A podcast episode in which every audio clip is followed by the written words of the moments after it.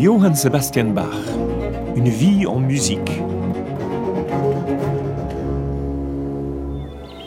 Arnstadt et Mühlhausen. 1706, Bach a 20 ans. Après un trop court séjour à Lübeck, où il s'est abreuvé de la musique de Buxtehude, le grand compositeur allemand de l'époque, dont il recopie les manuscrits depuis son adolescence. Le voilà de retour à Arnstadt et à son poste d'organiste à la nouvelle église, où il s'ennuie ferme.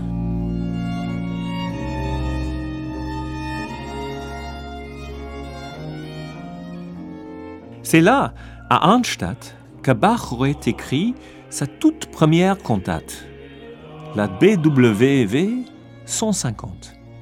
Il est malheureux et se sent déchiré entre l'obligation d'écrire de la musique pour des musiciens qui n'apprécient que très modérément et son désir d'être organiste qui n'arrive pas à assouvir.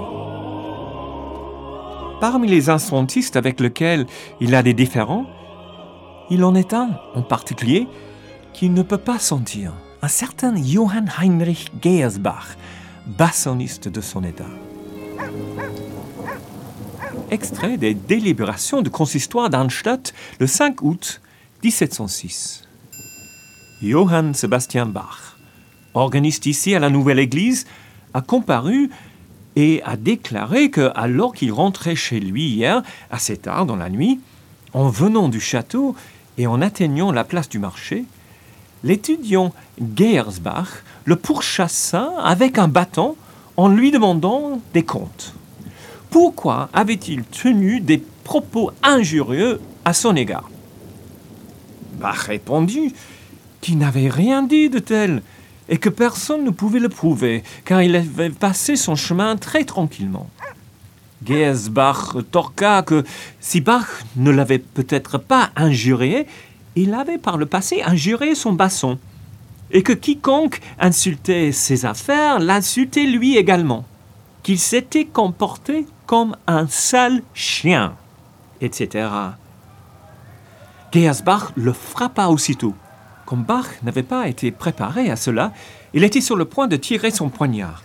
Mais Geersbach lui tombe dessus et tous deux firent des tonneaux jusqu'à ce que d'autres étudiants se précipitent sur eux et les séparent, afin que Bach puisse continuer son chemin et rentrer chez lui.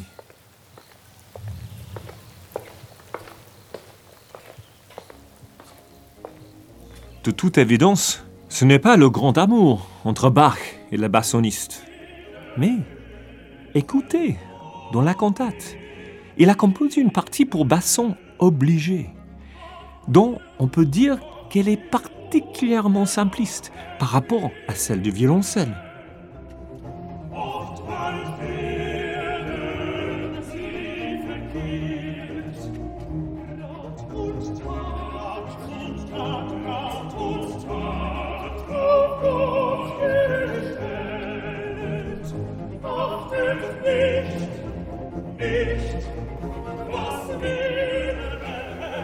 Bach voudrait bien s'échapper d'Arnstadt et de son bassoniste mal embauché.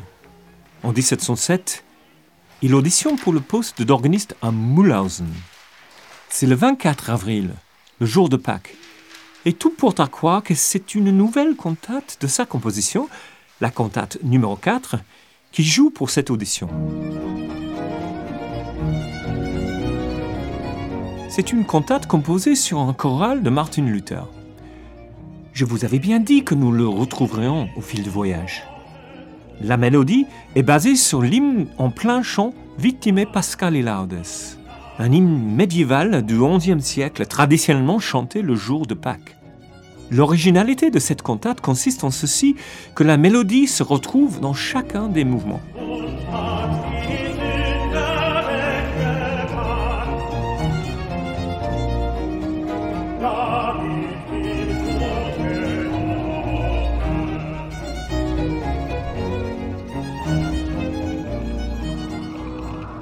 Le 29 juin, Bach quitte enfin Arnstadt pour Mühlhausen. Juste avant de partir, on le réprimande encore, cette fois-ci pour avoir introduit une jeune femme sur la tribune de l'orgue. Et comme par hasard, dès son arrivée à Mühlhausen, l'une de ses premières démarches consistera à se marier avec Maria Barbara.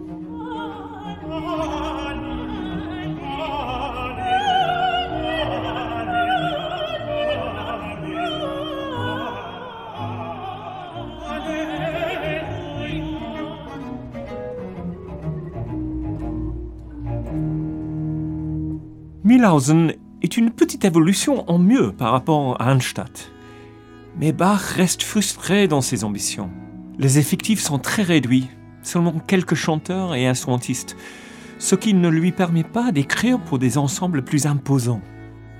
Pour autant, cela ne l'empêche pas de composer de nombreuses cantates, dont l'une reste parmi ses plus célèbres, l'Actus Tragicus.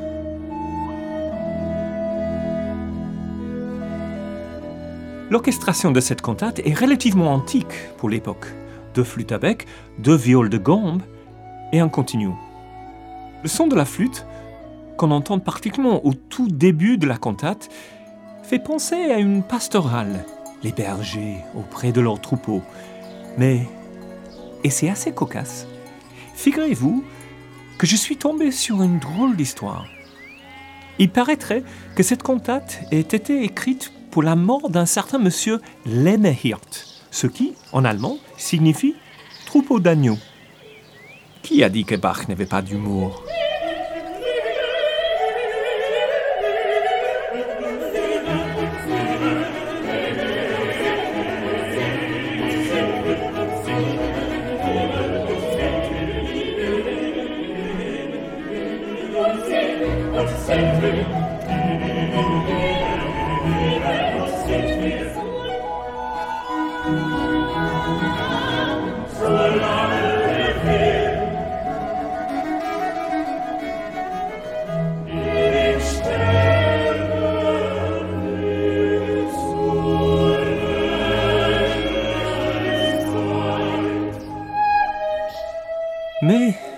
Bach ne s'éternise pas à Mühlhausen.